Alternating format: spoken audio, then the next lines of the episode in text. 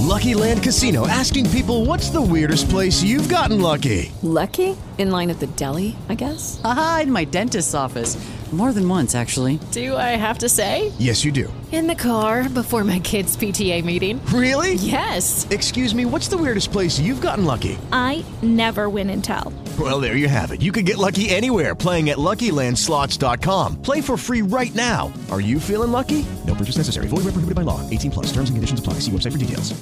Hey guys, it is Ryan. I'm not sure if you know this about me, but I'm a bit of a fun fanatic when I can. I like to work, but I like fun too. It's a thing. And now the truth is out there. I can tell you about my favorite place to have fun. Chumba Casino. They have hundreds of social casino style games to choose from with new games released each week. You can play for free anytime, anywhere and each day brings a new chance to collect daily bonuses. So join me in the fun. Sign up now at ChumbaCasino.com. No purchase necessary. BGW. Void prohibited by law. See terms and conditions. 18 plus. Saludos a todos nuestros amigos del bestiario. Les deseamos un feliz año 2023, con una cálida voz generada con inteligencia artificial.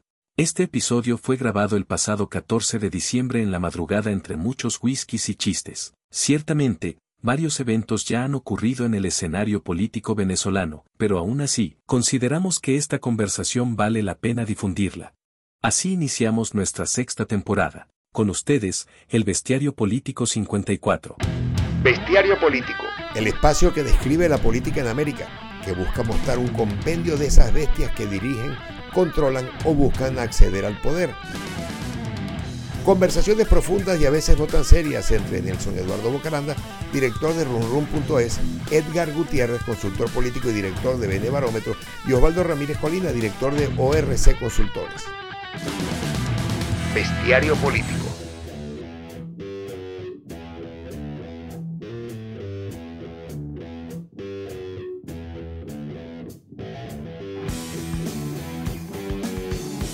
Bienvenidos al Bestiario Político número 54, que se lo estaremos dedicando como bonus track de esta temporada, nada más y nada menos que a Venezuela.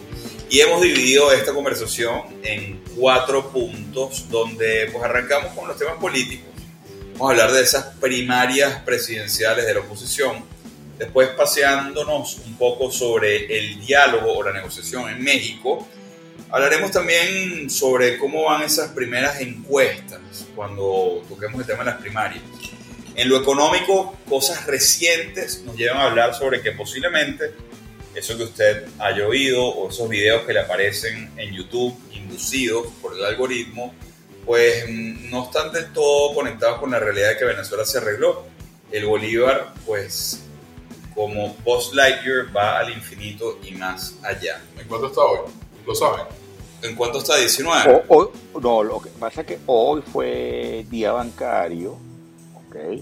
Lunes bancario. Eh, exactamente, hoy recordemos que estamos grabando, bueno, ya son las 11 y 46 de la noche del lunes 12 de diciembre. Es decir, eh, acabamos de grabar dos días. Sí, 12 pero, pero, pero les informo que bajó un poco esto bajó hoy a 17 bolívares con 45. El Banco Central está en 14,13. El spread de la diferencia es bien importante entre una y otra. Las últimas horas se está arreglando. Pero mi pregunta es, hace una semana en cuanto estaba el, el dólar. Eh, hace una semana. Estamos como en 12 bolos. 12, sí. Yo pensaba que en 12. Se pinga, ¿no? El arreglo. Sí.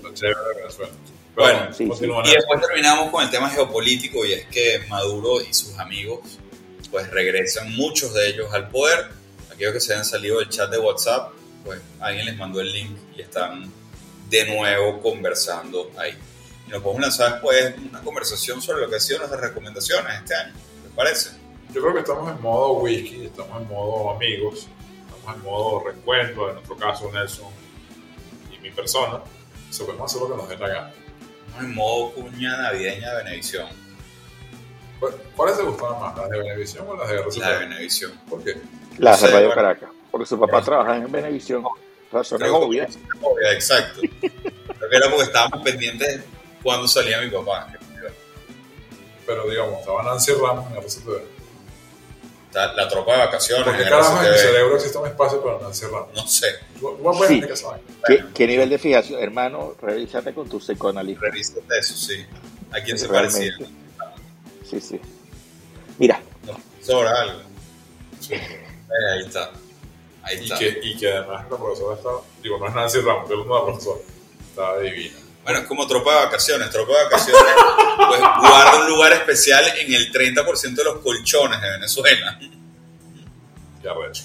Pero bueno, vamos a arrancar con Pero el tema de las primarias presidenciales. Perdón, perdón, perdón, que conecte con el punto de Estamos como nostálgicos, ¿no? O sea, hablando de Nancy Ramos, cuñas de Navidad. La Es tropa de vacaciones. diciembre, es diciembre. Estás lejos de tu familia. Estás nada más a, a- escasos, escasos días de ir para tu último concierto del año. Esas son cosas que te pueden poner El nostálgico. último concierto del año. Sí. Em, hablemos sobre... Yes. ¿Les parece? que no es el de Servando y Florentino. Lo llenaron, ¿vale? Chamo, ustedes, perdón, voy a- voy a- digo, aquí no hacemos lo que nos da la gana, voy a hablar lo que nos da la gana.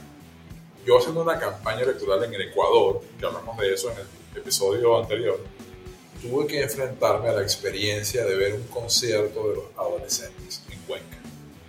No sé dónde va esto, pero sigue. Ajá.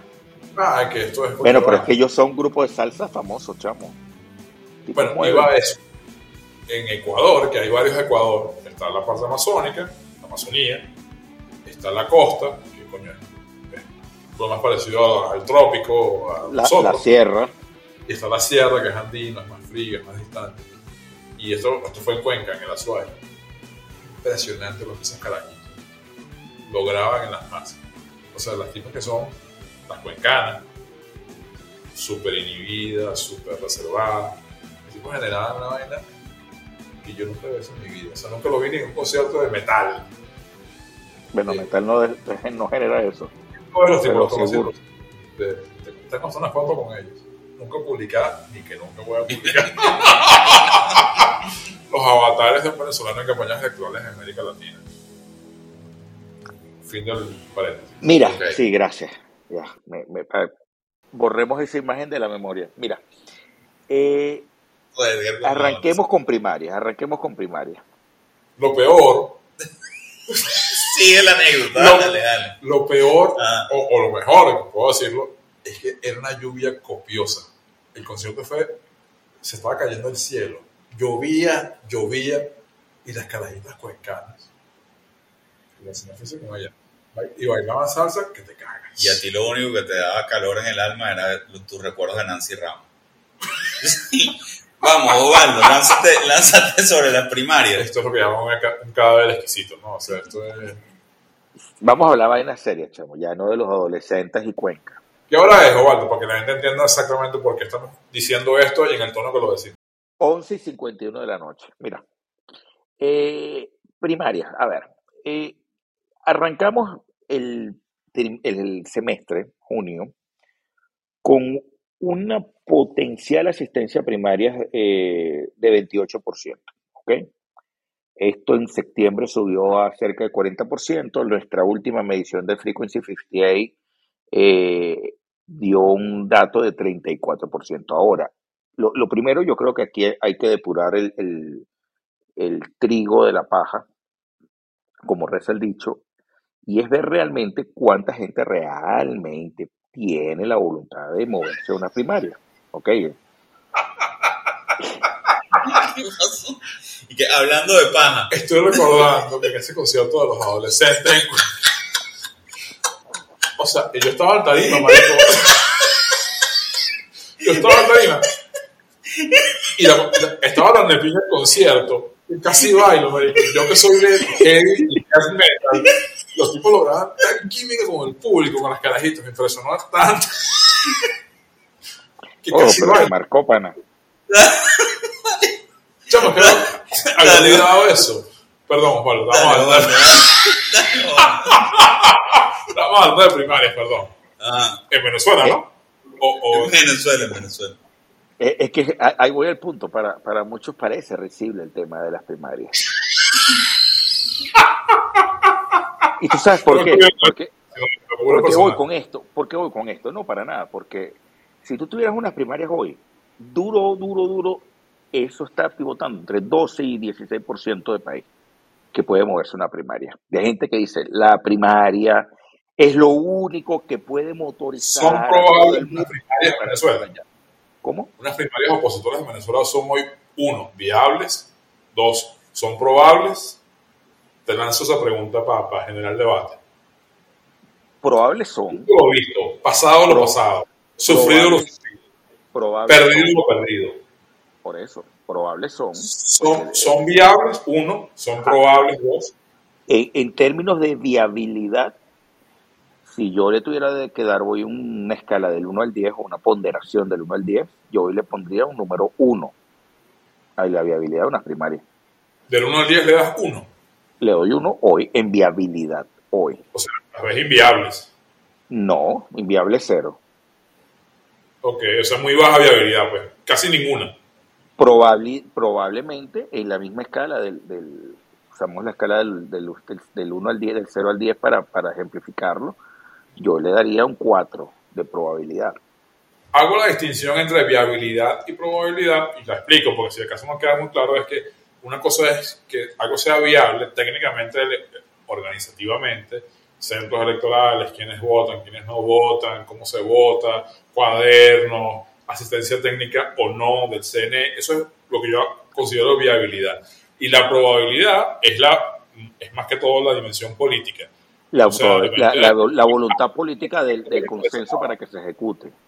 Hay muchos actores interesados en que no haya primaria. Hay varios, para no generalizar. Hay varios actores relevantes, entre comillas, que no quieren que haya primaria. ¿Para qué vamos a gastar plata en eso? Si lo que no tenemos es eso, compadre, no hay cobre.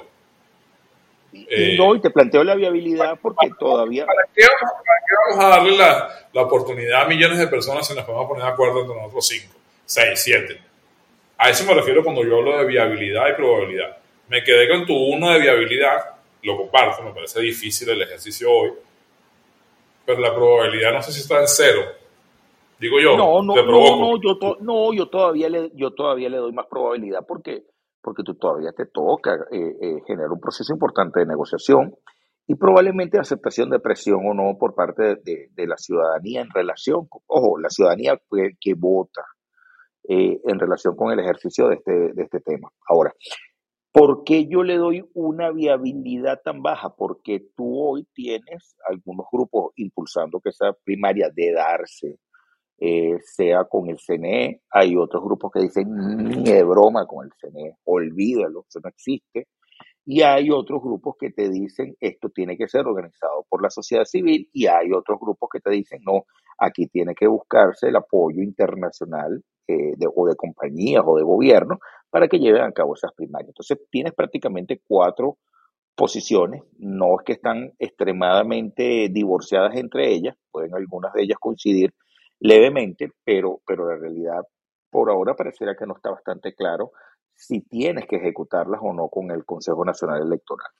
Y candidatos que están rudos, tan fuertes, que dicen, ni de broma, bailo en, en, en esa película hablemos de los candidatos. ¿Quiénes, qué, qué, dicen las encuestas en este momento? Te, te tengo ahí. Es que quisiera escuchar tu opinión, Nelson, de esa viabilidad y esa probabilidad. Yo la veo, yo la veo, yo la veo un poco más alta. O sea, la, la, probabilidad la veo alta, la viabilidad en este momento la veo baja, pero no tan baja como Juan. O sea, si tuviese que poner un número, lo lanzaría más hacia 4. Papi, pero como en el colegio, ¿cuáles son sus respuestas? O sea, ¿cuál es, la, cuál es el, reasoning behind it? Bueno, la razón es que, oye, ¿cómo, cómo decir esto sin decirlo?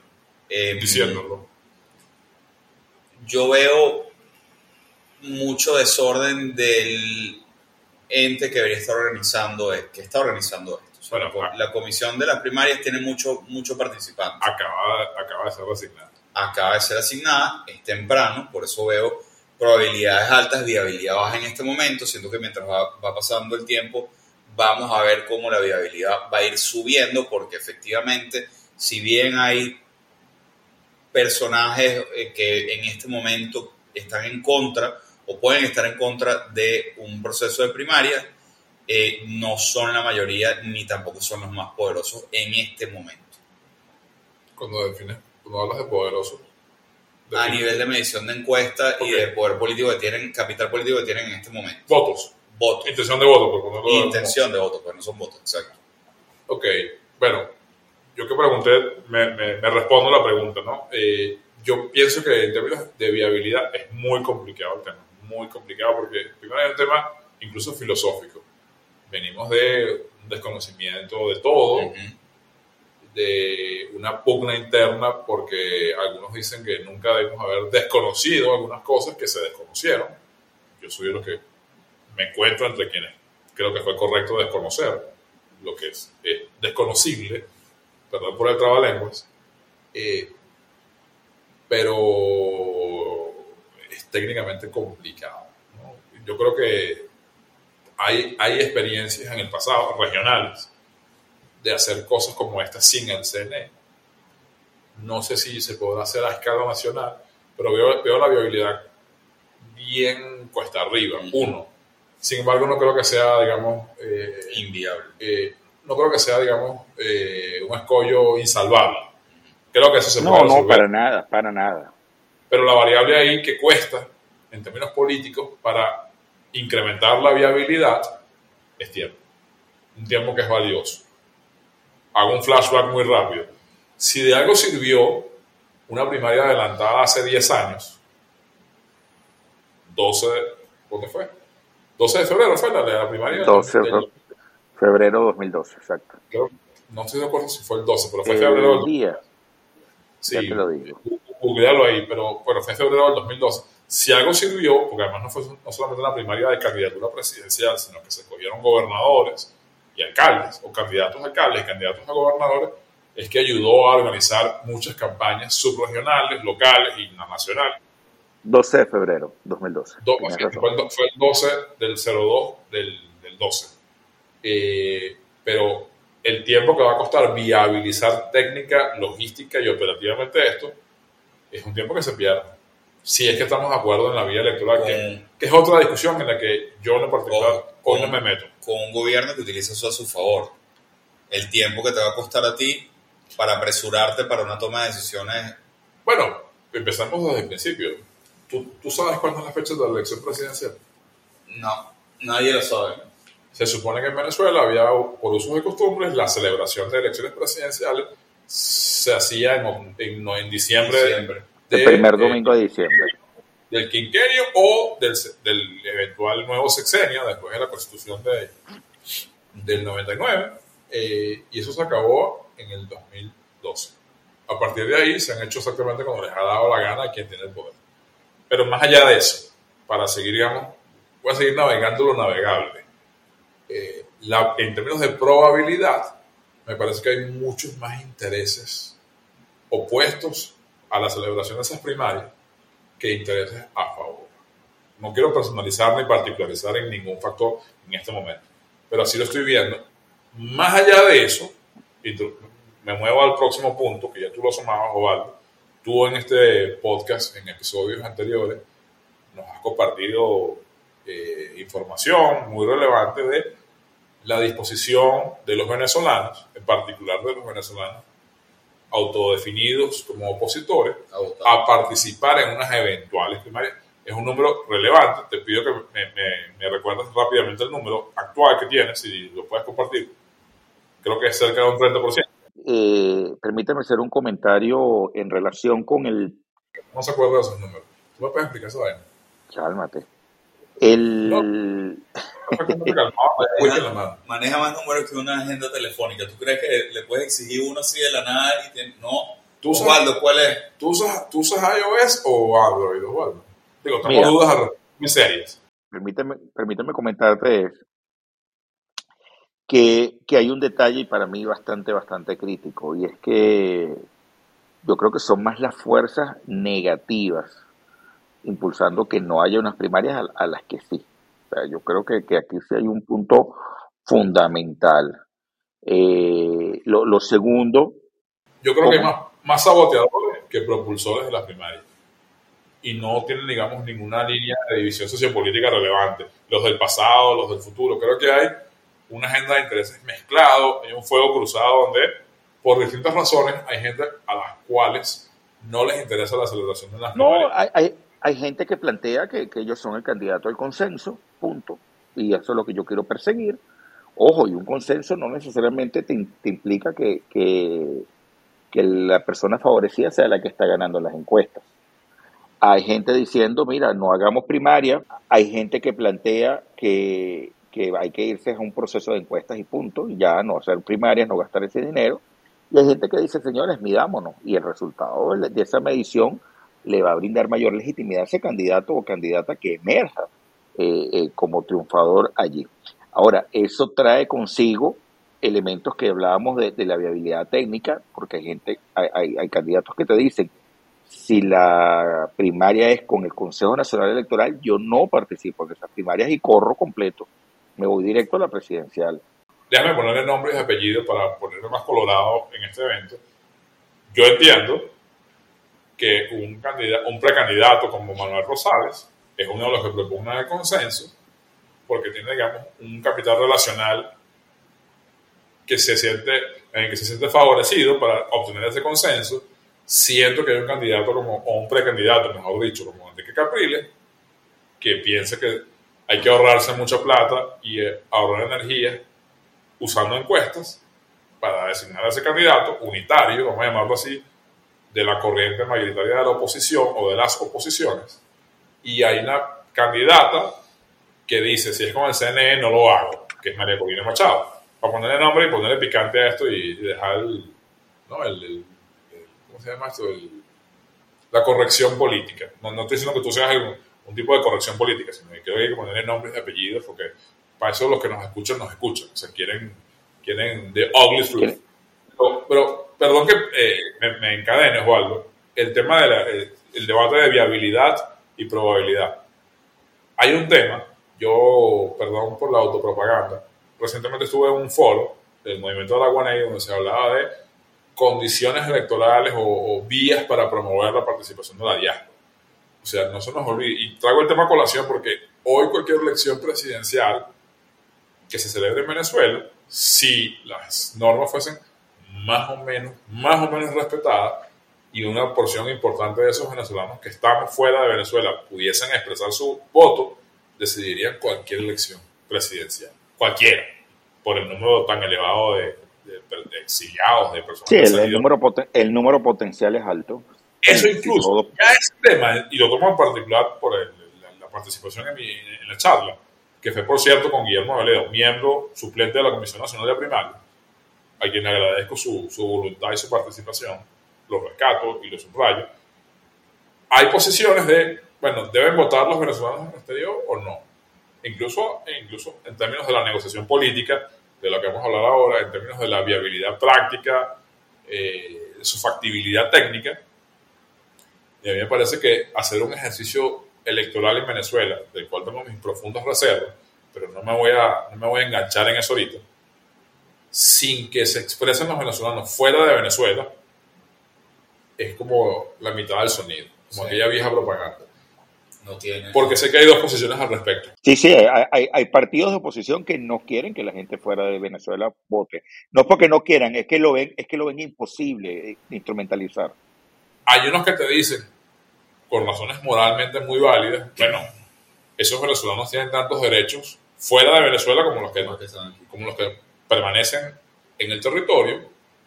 Y hay otra posición, vamos a llamarla pragmática, que te dice ¿para qué vamos a negociar que participe si sabemos que no van a participar? Porque al régimen, al oficialismo, evidentemente no les conviene bajo ninguna circunstancia que participen esos venezolanos que creemos en su mayoría, aunque no haya un estudio científico que lo constate, van a votar mayoritariamente en contra de Maduro o del candidato oficial, que ese es otro debate de quién va a ser el candidato del chavismo o del madurismo en, en, en esa eventual elección presidencial.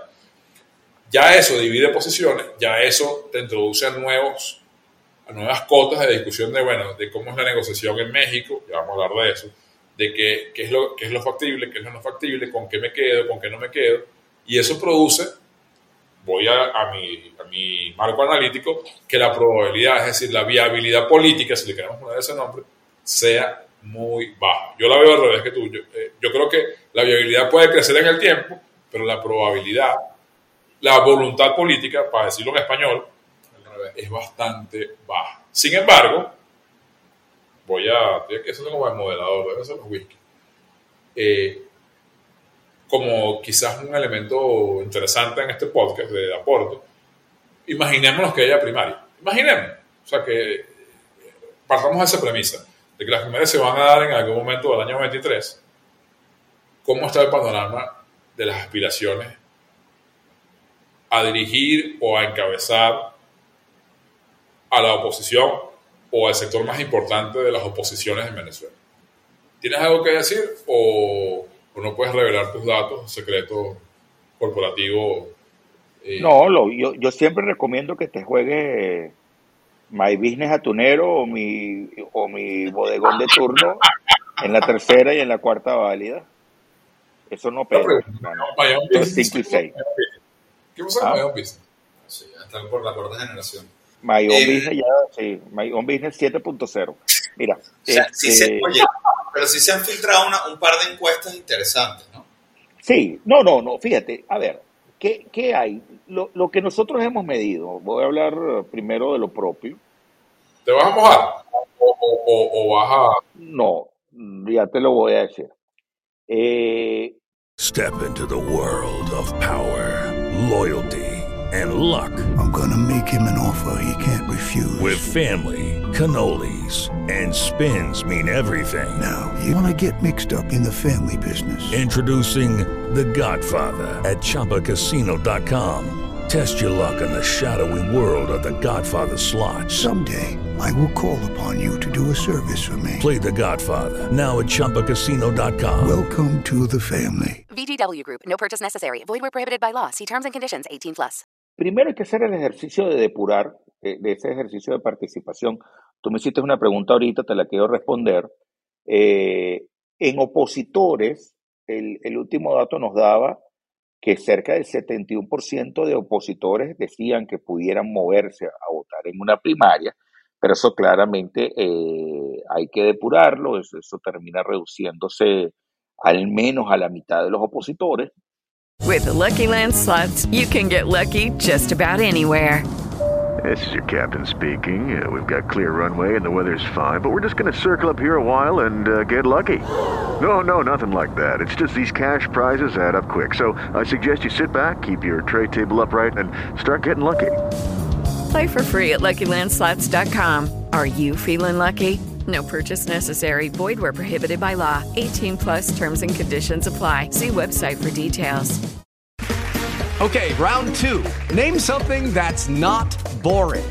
A laundry? Ooh, a book club. Computer solitaire, huh?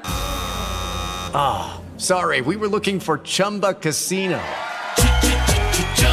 That's right. ChumbaCasino.com has over 100 casino style games. Join today and play for free for your chance to redeem some serious prizes. ChumbaCasino.com. No purchase necessary. Full prohibited by law. 18 plus terms and conditions apply. See website for details.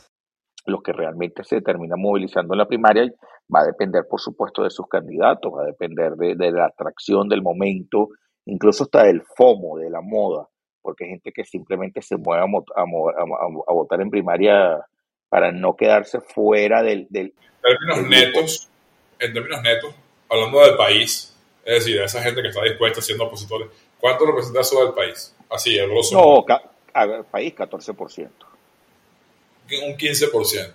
Estamos hablando de, ¿qué te gusta? 2.5, 2.4 millones. 2 millones de personas.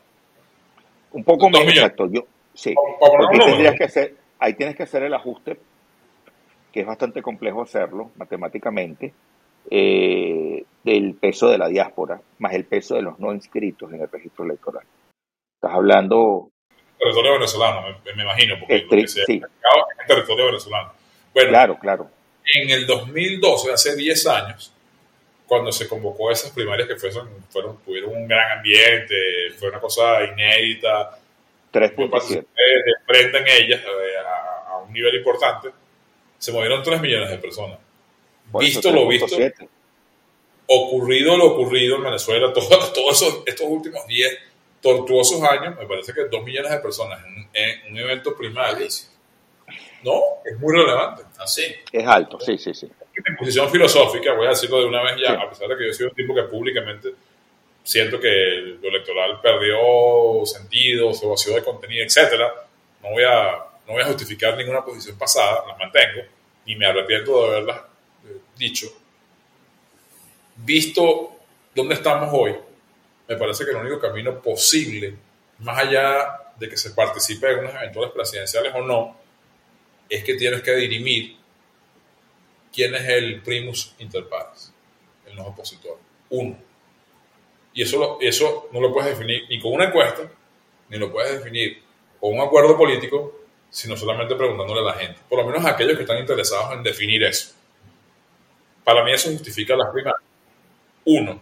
Y en segundo lugar, porque es la única manera de, dado que en Venezuela nos gusta votar, aunque sepamos de las precarísimas, si acaso inexistentes condiciones para hacerlo, es un mecanismo válido para organizar a la gente. Y como digo organizar a la gente, no solamente es dentro del territorio, sino incluso, como dije en ese foro, fuera, fuera de Venezuela, porque como bien decía un viejo político asesinado, por cierto, mexicano, Luis Donaldo Colosio, tenemos que saber quiénes somos, cuántos somos y dónde estamos. Por lo menos los que queremos seguir peleando para algo más, después de todo esto que ha pasado, sobre todo los últimos tres años, cuatro años.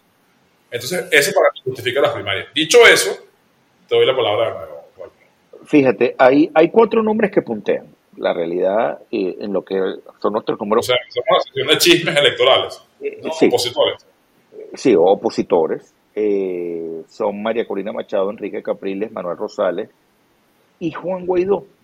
A ¿En pesar de que, orden? bueno, no, no en ese orden. O sea, y te vas a negar a, a soltar el premio, me imagino. No, no, no, no en ese orden, no en ese orden. Eh, sale Manuel Rosales en el cuarto lugar, en primer lugar sale María Corina Machado. Yo estoy hablando del 14% que tiene alta disposición de participar en votar. ¿Ok? Eh, le sigue Enrique Capriles, la diferencia entre, entre María Corina y Enrique es de por lo menos 10 puntos. Y en error muestral, y en error muestral entre Enrique y, y Juan Guaidó están relativamente cercanos, eso es error muestral, y la mitad de, de- de esos puntos los termina teniendo Juan Guaidó. Eh, si usted sabe hacer análisis matemático típico examen de entrada a la universidad, usted puede sacar los números aproximados que puede tener aquí la mayoría de los candidatos. Este, muchos candidatos que ni aparecen todavía en las encuestas. Y aquí yo creo que se plantea el primer dilema, y es que alguien esté dominando por ahora. Porque sé que tú llevas esa cuenta al dedillo día a día. Hoy, ¿cuántos precandidatos existen? eh, Voy a llamarlos a ve- como precandidatos. Guanabis. 23. 23. Ya. Ok. Y tú dices que esa Ojo, pero lista- 23, no, 23 de todo el espectro. Correcto, O sea, no, pero no, no, no, no son son relevantes. 23, no son 23 que participarían dentro de las primarias de la plataforma unitaria. Hay otros ¿cuántos candidatos tú considerarías relevantes. ¿Cuántos? Eh, cuatro, máximo seis. ¿Por qué, te, ha- cuatro que- por qué te doy espacio dos más? Te doy dos, espacio dos más porque son personas que tienen bajos niveles de conocimiento, por ahora están creciendo, y sus partidos no han definido si entran dentro de la plataforma unitaria o no. Partidos o u organizaciones que los apoyan. Eh, creo que, que algunos de ellos no tienen, me da la impresión que no tienen ningún interés de participar en esas firmas, sino medirse por fuera. ¿Y a quién te refieres? Ya, Hablas No. de dos personas. ¿Te refieres? No, ¿Puedes no, no, no, me da la impresión que hay un candidato que viene de ONG, no lo voy a mencionar. Eh, ese primero no lo voy a mencionar. El segundo habrá que va a ser Fuerza Vecinal, que tiene interés de, de correr. Hay que determinar si ellos correrán con, con Gustavo Duque o correrán o correrá David Uzcategui. No lo sé. Creo que eso es una discusión que deben dar ellos internamente. Entiendo, entiendo. Y además valoro mucho tu posición ética de que sé que no puedes decir algunas cosas, por razones obvias, por razones... Por... Sí, sí, hay que decirlo. Tú eres un profesional, hermano, y, hay cosas que no se pueden No, decir. no, bueno, eh, hay, hay como cosas que más no libertades y menos ataduras en este momento, porque sencillamente Ustedes tienen más libertad que yo. contractual en este momento en Venezuela, y lo, lo digo abierto y públicamente, no tengo ninguna relación contractual, aunque no sé si para bien o para mal, alguien me ha buscado, no sé quién les ha dado ese pésimo consejo de educarme a mí. Yo creo que si se parece a lo que tú estás hablando, hago ese retrato a un lado, yo entiendo, por lo que manejo del entorno, yo, me imagino que estás, yo creo que de fuerza vecinal va a haber un candidato. No sé si de primaria, pero va a haber un candidato. ¿Por qué? Sí, por sí, diseño. claro. ¿Por qué? Por que estrategia. Pero una estupidez ¿Por hacerlo. Por diseño, porque tienen que participar, porque tienen que seguir creciendo, porque es un factor, digamos, eh, disonante dentro de las oposiciones, porque son, la, como tú decías, flexible, ergonómica, era tu expresión, Nelson, que me encanta porque se adaptan a lo que sea, no comparto para nada sus posiciones, eh, y yo entiendo que alguien como Cusano, que es un tipo que tiene aspiraciones, válidas, legítimas como las de cualquier venezolano. Entiendo yo que eso es lo, es lo que yo he podido apreciar incluso a través de su comunicación digital. No, que tienes Caleca, tienes a muchos, tienes, tienes, a- tienes todavía digo, yo- Velázquez, yo- tienes no, mucha gente que puede entrar ahí. Quizás no son esos, pero yo me, yo me arriesgo a decir, uno, lo de fuerza vecinal, que lo resolverán ellos, quién sabe cómo. Probablemente ahí el jefe es Bucategui, pero Duque tiene mucha influencia, tiene, tiene con qué. No sé si le alcance. Y un tipo como estoy, estoy seguro que hay más. Bueno, yo- tú hablaste de 23, pero ¿qué opinas tú, Nacho? ¿Cómo lo ves tú? Digo, hasta este momento que hemos desarrollado. La gran sorpresa de todo esto es que lo que dice Osvaldo es lo que se ha visto en algunas de las encuestas que se han, que se han filtrado. Y es que María Corina pareciera estar llenando los zapatos de esa aspiración del outsider, no siendo un outsider como tal, em, pero parece que está llenando ese rol. Y los números son los que he visto filtrados impresionantes. ¡Wow! Breaking news. Hasta ahora eso es lo que yo, o sea, lo que he visto. De nuevo, o sea, too early to call, too early to tell. Eh, pero realmente pensar que estamos hablando de estos candidatos todavía a estas alturas de la partida. ¿Es prematuro, tu criterio? No, no es prematuro. Creo que sí, es prematuro en el sentido de lo que ustedes ya comentaban. De que hay unas fuerzas que todavía tienen un poder y un capital político duro y activo que van a ir en contra de una posible primaria. Entonces yo creo que ahí es, que ahí es donde estamos temprano. No, pero digo, yo, yo en algún momento planteé casi que lúdicamente, bueno, vamos a pensar que esa discusión la trascendemos y hay primaria, que es más, es más que todo una discusión de las estaturas políticas de intención de voto. O sea, ¿cuáles son las realidades políticas hoy? Yo, yo quise irme a, a ese tablero, o sea, más allá de que sea abortada la primaria por viabilidad, probabilidad, hablando de cuánto pesan hoy específicamente los liderazgos o los dirigentes políticos. Eh, Osvaldo puso cuatro nombres, se reservó dos, yo me atreví a, a pensar en dos que se parecen a eso, pero yo diría, y rescato, no sé, tú, te voy a hacer una provocación yo a ti. ¿Cómo te lanzas tú una candidatura de una María Corina, suponiendo que los números que tenemos ahorita se sostienen en el tiempo, cuando ¿qué, qué tiene, qué, qué tiene María Corina que aportar en este momento al juego político del país? Bueno, diría, diría varias cosas. Primero, que yo soy, lo voy a decir aquí lúdicamente, pero tiene algo en serio. Yo soy fan de María Corina. Yo respeto lo que ha hecho María Corina. Con, tengo mis diferencias. Por completo, pero es admirable el hecho de que no ha cambiado una posición nunca. Lo voy a hacer más con cariño y espero que no se malinterprete. Esa Jeva ha demostrado mucho en todos, estos, en todos estos años. Lo digo con cariño, con respeto y con admiración, porque realmente me considero un fan de ella y, y creo que es, es, es loable. Tengo diferencias con su, algunas de sus visiones, pero eso no, eso no opaca mi admiración.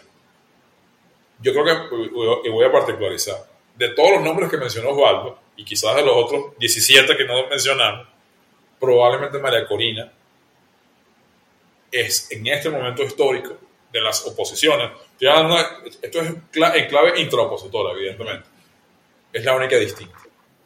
Dentro de su consistencia, dentro de su... Lo que la hace única es su consistencia. Ha sido consistente durante todo el tiempo. Y eso, eso tiene un valor y eso, eso, eso finalmente genera Finalmente está generando frutos. Cierro rápido, Osvaldo, para que tú porque lo que voy a decir de repente es una, una pedrada en, una, en, en un vídeo. Eh, si uno ve el concierto de, las, de, las, de los dirigentes, los líderes, como usted lo quiera conjugar, de la oposición, pues de las oposiciones, la única distinta en este momento es María Corina. La única que realmente es, outsider insider. Es la única que representa un cambio dentro de todo lo que no ha funcionado en todos estos años. Eso es bueno y malo porque ella nunca se ha comprobado o probado como capaz de generar el cambio político. Pero como no ha estado ahí o no ha tenido esa responsabilidad, ella es la que representa un cambio y creo que tiene una ventaja. De los números que yo conozco, que no, no entran al debate de cuáles son y de que se filtraron, que son confidenciales, en política se sabe todo siempre. Es un mundo muy pequeño y todo se sabe, tarde o temprano. Y están matando las preferencias electorales. Matando. Evidentemente, hago la aclaratoria de que ni sabemos cuándo son las elecciones, si va a haber elecciones, cuándo son, cómo son, quién vota y quién no vota pero en la premisa casi lúdica de que hubiese una primaria, de que fuese relativamente pronto, ella tiene la, la, preferencia más alta sin duda. Como digo eso, también digo que, y se lo he hecho, se lo he enviado por comentarios con algunas personas cercanas a ella, espero que le haya llegado, esa expresión, ese sentimiento que ella hoy representa, perdón la redundancia, necesita un correlato organizativo que yo siento y la información de la que dispongo, ojalá y sea limitada y equivocada, no tiene. Es decir, para ponerlo en cristiano, en perfecto criollito, si hay una primaria, María Corina necesita ganar con emoción, con mucho voto espontáneo como lo hizo Capriles hace 10 años, pero necesita tener la capacidad organizativa de defender votos en el sur del lago.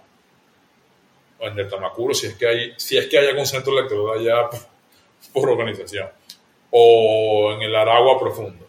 Y yo siento, y la información de la que dispongo, ojalá equivocada, lo digo con, con cariño y lo digo genuinamente, no tiene. Y eso es importante en una primaria, porque las condiciones políticas opositoras son diferentes. De hoy, de 10 años, donde había una globovisión que era una intranet y estaba Buenas noches, y estaba el ciudadano, y teníamos muchísimas más, muchísimos más márgenes de libertad, expresión y de capacidad de hacer campaña. Le hace también de financiamiento, que las que hoy que son súper precarias y que además y casi que casi que son una afrenta y que te, te ponen como que casi que un delincuente y bajo sospecha y, bajo riesgo. Esa es la realidad. No es que no había riesgos en el 2012, los había. Se corrieron.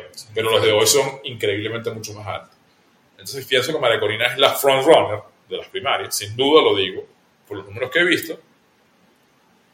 Creo que aún le falta, para no decirlo de manera absoluta, aún le falta construir un correlato organizativo que sustente ese sentimiento o esa, esa intención de voto, esa, ese apoyo espontáneo que, que goza hoy. Y los que están por debajo, lejos, por lo que yo he visto, corrígeme ustedes si han visto algo distinto, tienen que pensar bien si si son dignos competidores en esta, en esta carrera. Porque no tienen nada nuevo que decir, nada que aportar. No, tú no tienes hoy sobre la mesa ofertas diferenciadoras, salvo la de María Corina.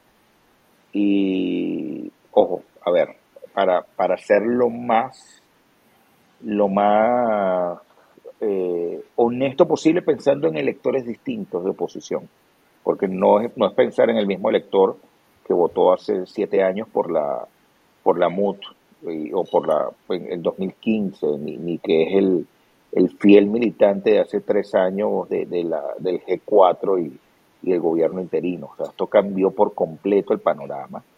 Y, y tú tienes hoy un elector que aplaude y, que sigue a, fuerza vecinal duro. Y tú tienes hoy un elector que ve con buenos ojos a un Antonio Carri, que, que, que se lanzó en como alcalde libertador y que estuvo reunido con Maduro. Hay gente que se confunde con esas cosas y hay un elector clásico que todavía dice, bueno, todavía puedo apostar a mi partido político, Acción Democrática o, Nuevo Tiempo, Primero Justicia, pero no veo todavía la claridad suficiente para, para entender hacia dónde me quiere llevar, porque, porque también lo siento o los identifico como corresponsable de no haber cumplido con, con esa oferta del 2019 de cambio político. Eh, y yo creo que en eso se diferencia María Corina. Yo creo que sí ha logrado por ahora eh, mantener esa diferenciación, pero cuidado si eso no es suficiente. Cuidado si, si, si puedes enfrentarte a la gran amenaza de lo que fue el fenómeno de, de, Irene Sáez, que corrió sola durante mucho tiempo, hasta que los caballos decidieron jugar y, y, se retiraron apoyos y la mujer, bueno, cayó estrepitosamente y, y surgió otro competidor que fue Sara Rome. Entonces, eh, tienes, tienes, yo creo, unos retos importantes por delante, sumado al tema organizativo. Todo esto dentro del marco de una izquierda que vuelve a renacer en Latinoamérica, que le da un poco más de poder a Maduro, que le da mayor margen de maniobra a nivel geopolítico. Eh, ¿Cómo vemos las primarias insertadas dentro de esa nueva narrativa latinoamericana? No, geopolíticamente el mundo está cambiando y, Latinoamérica no es parte de ello. Incluso las dinámicas hacia Venezuela no, no, terminan de escapar de, esa situación. Eh, para muchos hay que, para muchos, yo creo que es un consenso, tratar de hacer todo lo necesario para que Venezuela eh, se resuelva algunas cosas importantes y deje de generar un problema de migración forzada en la región, deje de generar un problema de que tengas que obligar a naciones a meterse las manos en el bolsillo para atender esa crisis humanitaria. Además de, del tema migratorio en general. Y si Venezuela parcialmente tiene un mejor desempeño económico en el año próximo, que creo que lo va a tener, me da la impresión, y parcialmente contribuyes algo en lo político, a pesar de que la elección va a ser en algún momento del 24, eh, yo creo que muchos estarían dispuestos a decir, bueno, señores, pónganse de acuerdo en lo mínimo necesario para tener una elección el 24 y no me importa que tengas 40 candidatos. Me da igual. hemos hablado mucho, tenemos rato ya hablando de un solo de los subtemas del, tema Venezuela en general. Yo quisiera puntualizar, quizás para movernos de tablero o de dimensión, yo veo las primarias, que es lo que hemos discutido hasta ahora, como una necesidad de dirimir el liderazgo. Creo que es necesario. No sé si ocurra. Quizás, quizás en un torpedeo de ellas también generando una mayor implosión y fragmentación de la que ya hay, pero creo que son necesarias. Eh, y, creo que, y creo que la oposición tradicional, perdón el nombre, pero es el que mejor me viene ahora a la mente para describirla, tiene serios problemas de eh, de imagen, de resultados, que sabemos que son pocos, lamentablemente. De relato. De relato. Y de relato, gracias Osvaldo. Eh, y por eso María Corina la veo hoy fuerte en ese sentido. Esa sería mi conclusión preliminar. Al margen de que esas primarias no se den, porque voy a intentar cambiar el tema. Y de que esos números cambien próximamente y una cantidad de cosas más. Las primarias tienen sentido sí para dirimir el, liderazgo opositor o, o, quién dirige la oposición o quién es, la, quién es el primus interpares de la oposición, pero eso tiene, digamos, un contexto más grande, que es que haya una elección, entre comillas, siempre lo voy a decir, lo mantengo, de una elección que está hoy en el medio, si acaso, de un proceso de negociación. Un proceso de negociación que creo que ya lo adelantábamos hace dos capítulos. Hay noticias, hay especulación, hay rumores. Yo quisiera que hablásemos un poquito de lo que podamos, queramos y debamos sobre esa negociación voy a llamar así porque así no han llamado los actores políticos. De, nuevo, y, aquí lamento repetirme, o sea, si, también, si siento que estamos tempranos para hablar en algunos casos del liderazgo opositor dentro de unas posibles primarias, creo que también es temprano para poder hablar sobre qué se ha ganado o qué se ha perdido dentro de una negociación, que siento está apenas en su primera etapa. Eso me parece interesante. ¿Tú crees que la negociación apenas empieza? Sí. ¿Tú qué piensas? Yo, yo, yo coincido en lo mismo. Yo coincido en ese punto también. mi, impresión, mi, impresión, ya va, costó, costó, costó mucho. Si costó mucho. Igual, o sea, hablar. En... Casi no hablaba en este episodio. dale, Osvaldo. Dale, dale, dale, dale. Costó para que se sentaran, pero eso tuvo un precio. Y alguien pagó un precio, claramente, para sentarse pero creo que esto apenas puede comenzar a dar frutos porque primero pasa por un tema técnico para el tema humanitario, para el tema de estabilización, para cómo implementar esos fondos congelados, fondos que pueden ampliarse. Yo creo que aquí hay una noticia importante dependiendo, por supuesto, de la ejecución eh, que tengas en, en, lo poco. Yo creo que eso es como una de las parábolas en la Biblia, uno de esos talentos del, de que como ministró cada quien eh, de lo poco y lo mucho que le dieron para, para poder distribuirlo. Y segundo, eh, creo que hay gente tratando de, dinamitar la negociación todavía. Hay gente que no ha entendido que, que cambia el panorama. Y hay gente que, hay países que claramente dicen, prefiero negociar con Maduro hoy y que sea un actor para, para lograr resolver algunos temas geopolíticos a volver a un esquema 2018-2019 de máxima presión y máxima sanción y, absoluto divorcio, entendiendo que eso no necesariamente te condujo a donde tú querías. Para decirlo, para decirlo de otro modo, te pregunto, y, y perdóname la pregunta, o sea, ¿tú crees que los aliados de la, de la oposición venezolana le dieron la espalda ya? O sea, ya eso no existe. No, no, no le han dado la espalda, no le han dado la espalda, pero... Se escucha hablar de... Eso cambió, se murió. No, no murió, pero, pero hay cambios, hay cambios importantes en la política, en la política exterior norteamericana y de otros países, hay cambios importantes.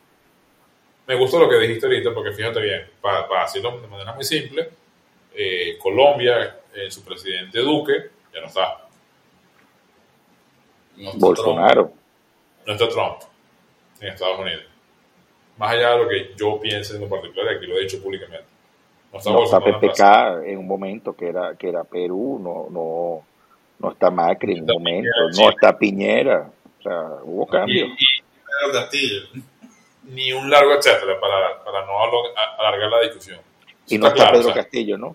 Decía eh, ¿Cómo que tú llamaste? La llamas sin pelos. No, yo ni me acuerdo. Lo dijiste yo. Yo escucho, yo escucho los episodios. Bueno, la llama sin pelos. Quote. Eh, eso es obvio. Pero de todos, esos, de todos esos componentes, yo me voy a quedar con uno solo. Para decir algo colorado aquí, que son los Estados Unidos. Evidentemente, el respaldo que ofreció el gobierno de Trump, la administración Trump, a Guaidó y el interinato generó, digamos, todo una, un dominó de respaldo, la coalición internacional, etcétera 2019 Dixit, ¿no? Eso por un lado. Eso cambió, pero yo siento que ese proceso de negociación, quizás soy muy pesimista, muy cáustico en esto, corríjanme, eh, maticen ustedes si lo prefieren. Yo siento que Estados Unidos, en lo estratégico, que básicamente es lo energético, tomó una decisión y empezó a negociar por su lado. Porque el factor de poder que es relevante para el gobierno venezolano es los Estados Unidos y su capacidad de sancionar, bloquearlo, petróleo, etcétera, etcétera. Ahí hubo un cambio relevante. Y hay señales que no las digo yo, son hechos. Malpica, los sobrinos, para no ponerles apellidos ni adjetivos. Los aviones, el avión, perdón, bueno, no salió el avión, pero los, tripulantes. Es decir, aquí ha habido las concesiones graciosas, permítanme la expresión, para lograr, digamos, un clima de distensión que permita dos cosas. Generar una discusión en torno a unas elecciones que ahora Maduro llama libres de sanciones, perdón por la, la ironía, y en segundo lugar, garantizar un suministro energético, qué sé yo, si a corto plazo no lo veo, tú sabes más de eso, lo que yo, quizás más en el mediano plazo, visto lo, lo que pasó el año pasado, o sea, en el 22, pues en este año, todavía con el tema del petróleo ruso, Ucrania, todo el conflicto geopolítico, digamos, que se generó a raíz de febrero. Eso yo creo que ya ocurrió y eso no depende de la oposición venezolana. Eso no depende del, entre comillas, gobierno, entre comillas, interino. Eso ya pasó. Eso ya ocurrió y lo que estamos viendo son consecuencias de eso. Yo discrepo de que ese proceso esté apenas empezando cuando yo creo que los factores reales de poder tienen una conversación mucho más avanzada que de repente no termina un final feliz electoral, independiente y libre, como muchos venezolanos que quisieran, sino más bien en un entendimiento de, bueno, yo sé lo que tú eres, pero yo sé lo que quiero y lo que necesito de ti. No sé si es muy cáustico eso. Pero, pero, es que esto, pero hay... me gusta... No sé si es hiperrealista, hiperpesimista. No me gusta tu hiperpesimismo porque siento también que en un proceso como este, y tú también lo entenderás, las cartas no se pueden mostrar en, en, en ningún momento, sino en el momento en el que se juega.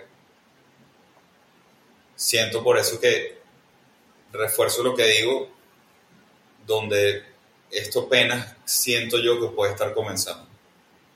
Me parece bien, ojalá tengas razón. Lo que creo es que, y lo voy a decir desde una perspectiva casi que hasta sentimental, han sido demasiadas concesiones graciosas que se han otorgado para continuar, porque recuerdo que México empezó hace rato y se, se suspendió. Septiembre del se levantó. De todas las que dijiste, nada más hay una que no puedes, que, que no puedes retractarte. Pues, una. ¿Cuál? La entrega de los sobrinos. Una. Todas las demás pueden ser fácilmente restablecidas como estaban previamente, ¿no? Está bien, es una manera de verlo. Yo, yo no lo veo, pero quizás tú tengas más información o, o sepas otras cosas que yo no sé bien. Eh, o sea, la amenaza latente de volver a de, de volver a echar para atrás alguna de las concesiones que se han dado. Altamente probable si eso no, si eso no prospera. Exacto. Pero ¿cuál es el deal breaker? ¿Cómo se reversan las concesiones graciosas? Pregunta. ¿Cuál es el deal breaker? O sea, ¿qué rompe eso? Que no haya A ver, libre. Claro, no, pero fíjate algo. Eh, Permíteme, permíteme aportarte un par de datos.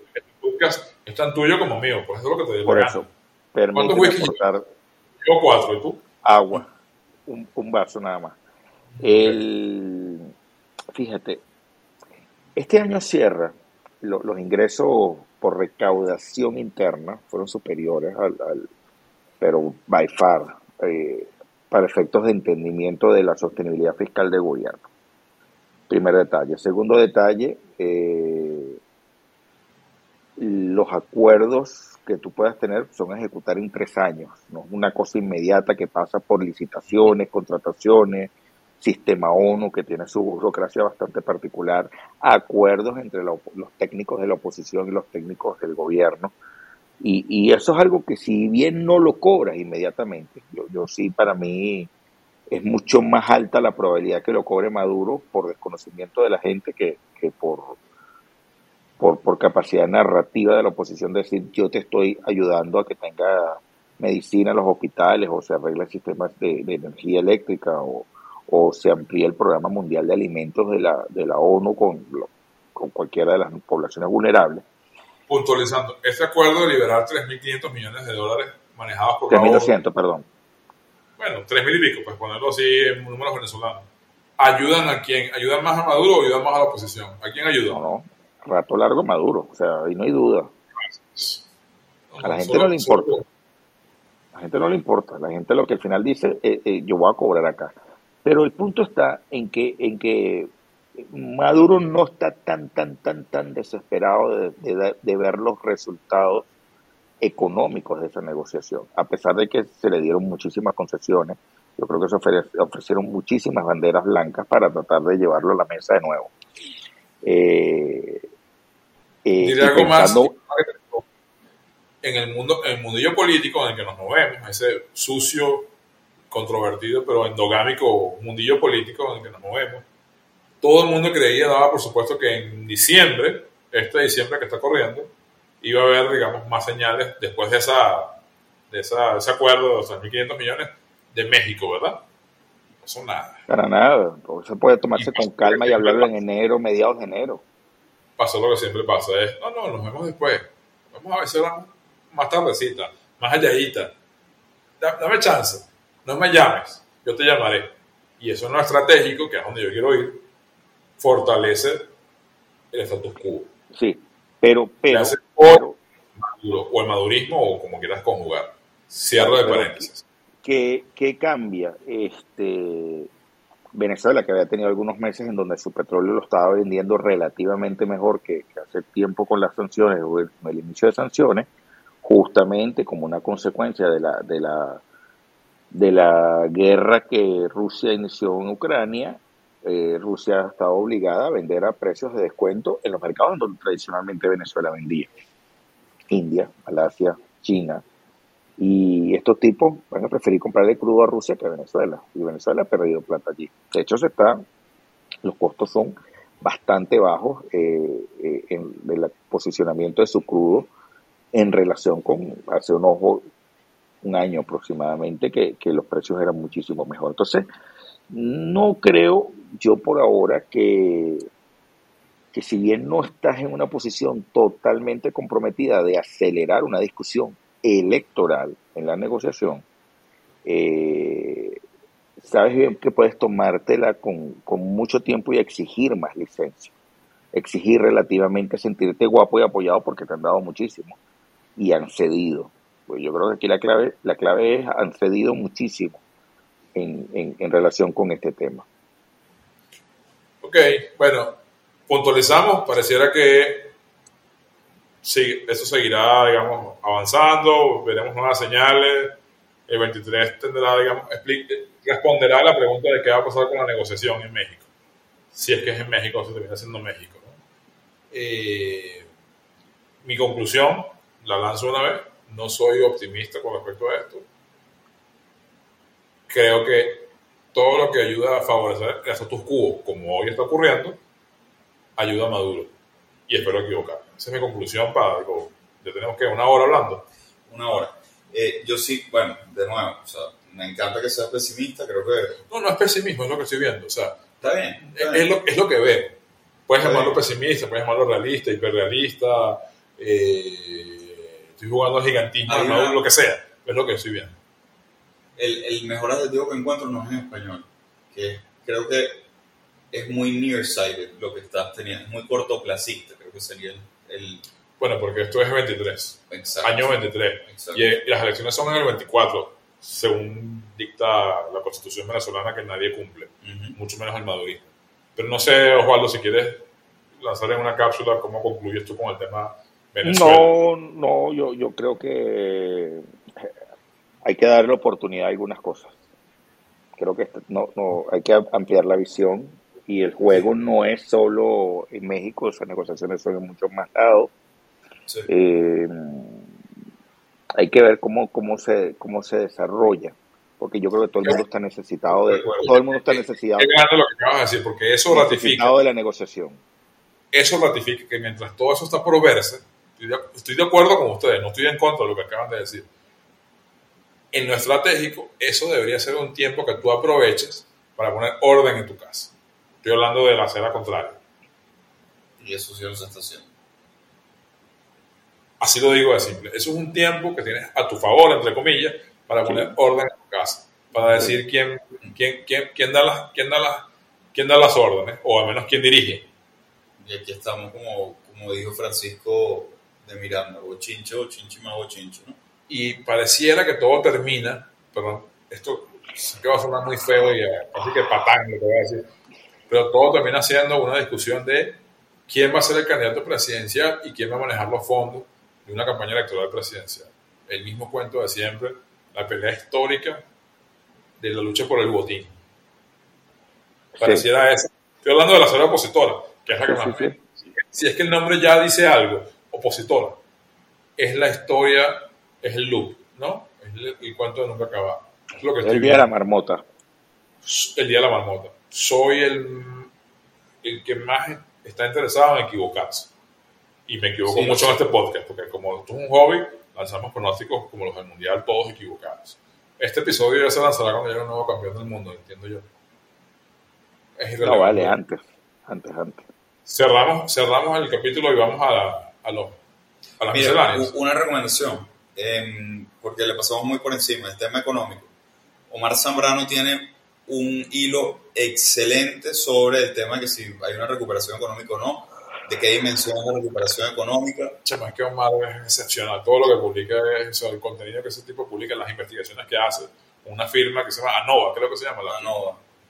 Brutal, o sea, es, es, es impelable. Hay que sí, seguir. O sea, sobre, sí o sí hay que seguir. Sobre todo esto último, que es sobre las burbujas económicas, sobre cómo se mantiene una economía ficticia, inyectándole una cantidad inmensa de real para que el dólar se mantenga en un precio. ¿Qué pasa en periodos como los de diciembre? Cómo el gasto público se ha disminuido al extremo máximo para poder mantener un dólar eh, ficticio a un precio controlado. el, hilo no tiene, de verdad no tiene precio, es, una radiografía perfecta de la economía venezolana al día de hoy. Neoliberalismo absoluto, señores, lo que estamos viendo es la fórmula económica del régimen. Las bestias de la semana. Putin, yo creo que Putin, para bien o para mal, creo que más para mal, o sea, movió el tablero completo. Y eso tiene, eso tiene un, un valor muy negativo en este caso. Putin, Vladimir Putin. bueno, no sé, yo creo que la bestia del 2022, el... María Corina Machado. Esa es la del 2023. el 2022, mira, el, el gigante dormido de China, ¿no?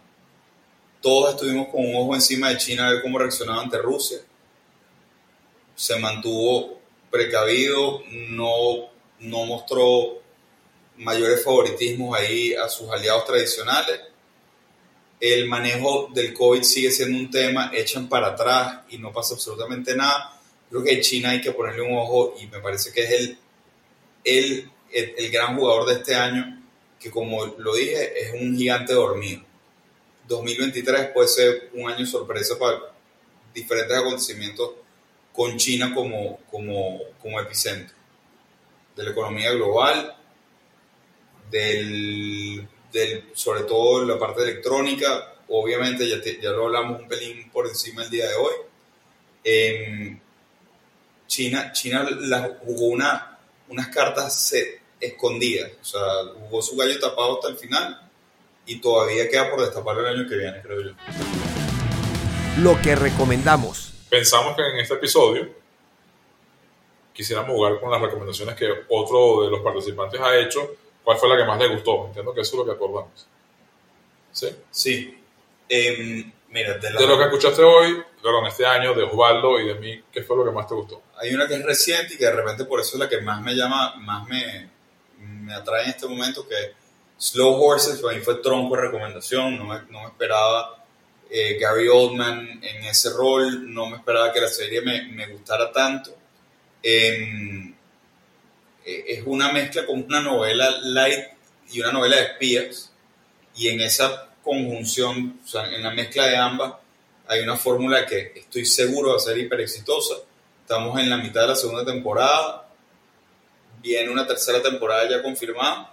en la cinematografía de, de, de la serie de Apple son particularmente buenas y esta es, o sea, es impresionante el nivel cinematográfico que tiene. El guion está muy bien hecho, el diseño de personajes es excelente. Me parece una, una de las mejores recomendaciones que he tenido este año. Yo no recuerdo si lo hiciste este año, pero si no, igual me vale un pepino. Tú recomendaste una serie que digo, no tiene nada que ver con política, pues tiene que ver con algo que a mí me mueve mucho, que es el fútbol. Ted Lasso. En su momento dijiste, esta serie fue en la pandemia, creo que Fue en la pandemia. En la pandemia, porque dijiste, esta serie es tan light que me ayudó a drenar, a desahogarme, a, no, pensar. ¿no? Eh, no necesitas pensar, necesitas pasarla bien y disfrutar un rato viendo televisión de calidad. Eh, a mí me encantó Ted Lasso. Yo estoy molesto con Apple porque no ha lanzado en, en, época del Mundial, por cierto, eh, la tercera temporada de The Last me parece, me parece brillante el guion dentro de su sencillez y su, y su ingenuidad, porque creo que está hecha así por, por, diseño, me parece, me parece extraordinaria. Le rehuí muchas veces hasta que un día dije, no tengo nada que hacer, voy a poner Ted Lasso. Te quedaste pegado, ¿no? No, no, me la, me la devoré. Me fascinó lo que hizo EA Sports que en el juego, su, en su última edición, por cierto, llamada FIFA, que es FIFA 23, pusieron a Ted se puede jugar con el equipo de Ted o sea, coño, yo soy fan de Ted Espero que venga pronto la tercera temporada, pero, digamos, a contrapelo de lo dicho, no sé si lo dije, y si lo dije lo voy a repetir, hay una serie en Showtime, documental, coño, esto es demasiado especializado, pero lo voy a decir así, es la mejor serie, o perdón, serie documental que he visto para consultores políticos, del Lincoln Project. ¿Lo conocen? La gente del Lincoln Project, gente de la que hablamos mucho en el 2020. En el 2020 cuando los, como los nuevos republicanos. En Showtime, los republicanos que se opusieron a Trump documentaron todo lo que hicieron. Hasta las llamadas por Zoom las grabaron y las publicaron. Hicieron entrevistas, relatan el decurso de cómo fue, digamos, la, la, la eclosión de ellos, el estrellato de ellos y el, la pelea entre ellos hasta por dinero. Coño, una joya documental en las altas, en las bajas. Mitt Romney es el protagonista. No, no, no, son los tipos del Lincoln Project. Los, eh, los, los, los estrategas, cómo se ponían eh, de acuerdo, cómo peleaban, cómo resolvían sus diferencias, cómo rompieron relaciones, cómo definían los objetivos estratégicamente, por eso hablo de consultoría política. ¿Cómo le quitamos tres puntos a Trump en Arizona? ¿Cómo le rebanamos dos puntos en Georgia? Esas eran las preguntas o los objetivos que ellos se planteaban y todo eso está documentado en, si no recuerdo mal, cinco capítulos, está en Showtime. Quien la quiera, escríbame por directo, se la regalo porque la tengo, la conseguí en los bajos fondos como siempre, ahí vivo yo. Coño, perdón que rompa la, lógica que yo mismo planteé, pero del Lincoln Project, palo de documental. Seas pro demócrata, sea pro republicano, sea pro Trump, anti Trump, te va a encantar. Si te gusta la política, tienes que ver The Lincoln Project. Osvaldo. Mira, eh, no, yo creo que un par de libros, eh, los de Kennedy que estuvimos hablando, el de Smart Brevity me gustó full, eh, de recomendaciones que hiciste. Y, y, yo creo que en series, definitivamente para mí. ¿Leíste, ¿Leíste el libro de Smart Brevity? Sí, ya lo leí. ¿En cuánto tiempo lo leíste? Yo, en tres días porque el libro te dice que dura 100, 106 minutos, 104 minutos. Una sí, no, pero lo agarro de ratico, pues, en la noche.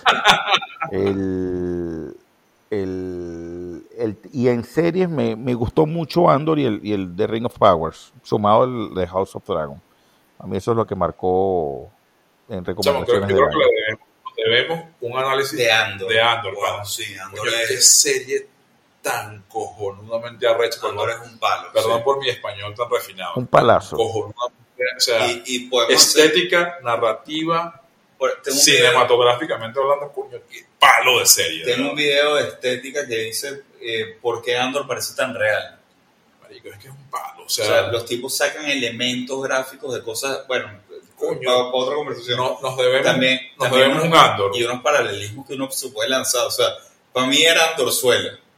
¿verdad? Eh, para mí eran dorzuela. En cada episodio era. Pero de verdad que cada cosa tiene un referente venezolano. Digo, para nosotros que somos venezolanos. para mí, completamente. No sé si para, para el resto. Pero perdón, Osvaldo, perdón, Osvaldo, por, por, digamos, hablar dale, sobre dale, dale play, dale play, dale play. Andor, Andor es un clásico político. Olvídense de, la, de, las galaxias y los nombres, la mierda, es un clásico, clásico político. político. Rebelión, organización. Rebelión, anarquismo eh, las fallas del, del, sistema cuando el sistema es omnipresente y quiere abarcar más de lo que puede.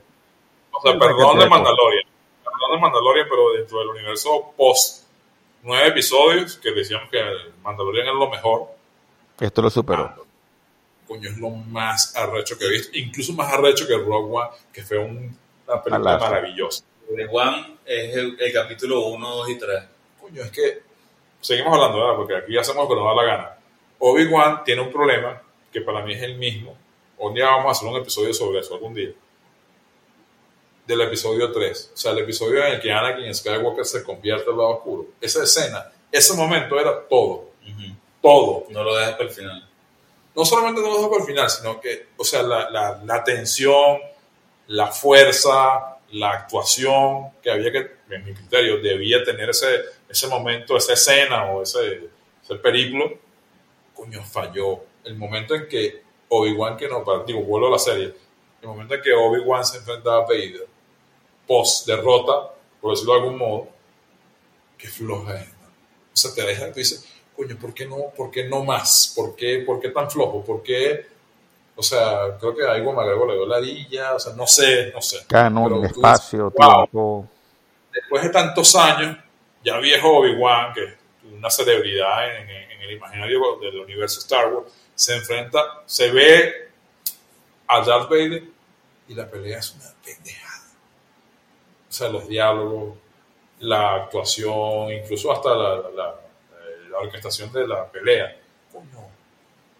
Andor, me quedo con Andor. Quedo Sorry, con pero Andor sin violencia resuelve todo.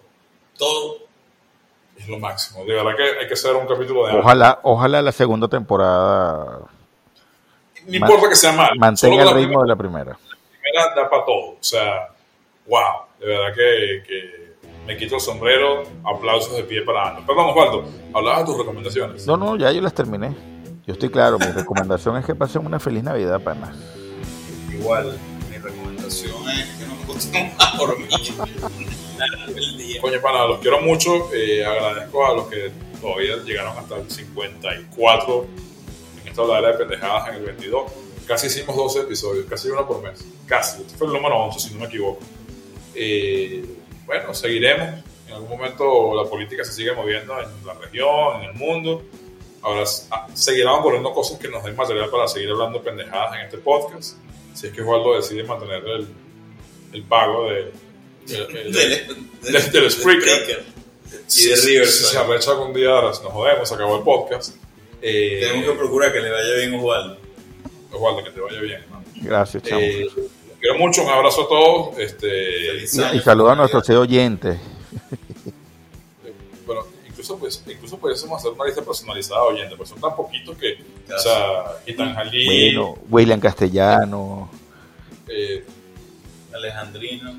Alejandrina Sosa Marante, o sea, son, son- casi que deberíamos hacer nota- de- deberíamos hacer episodios ti te personalizados. recibieron un pub en Londres. Tienes por lo menos cuatro nombres más. Son muy panas la gente de Londres con el, con el bestiario. Eh, solo me quedo con una frase: libertad para Venezuela. Mis panas, un abrazo. Abrazo. Se le quiere.